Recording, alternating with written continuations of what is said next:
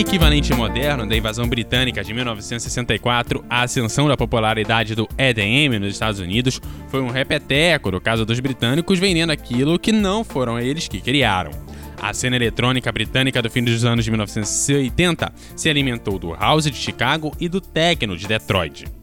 Os britânicos e outros europeus pegaram a ideia e desenvolveram ao longo de duas décadas, para anos depois os americanos a descobrirem, sem perceber que eram eles mesmos os inventores.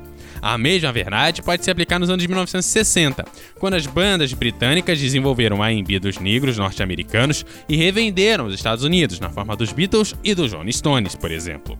O grande momento da música dance nos Estados Unidos solidificou o seu espaço no mercado mundial, com muitos figurões da indústria declarando que o EDM é o novo rock and roll.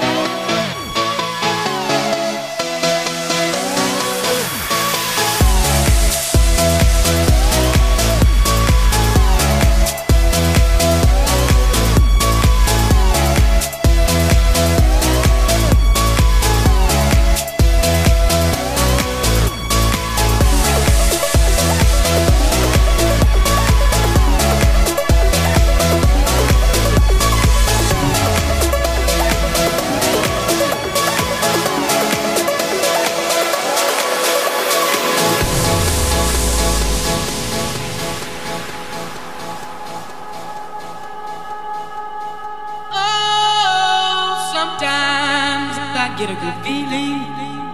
Yeah. Get a feeling that I never, never, never, never had before. No, no, I get a good feeling. Yeah. Oh, sometimes I get a good feeling. Yeah. I before. No, no, I get a good feeling. Yeah. yeah, yeah.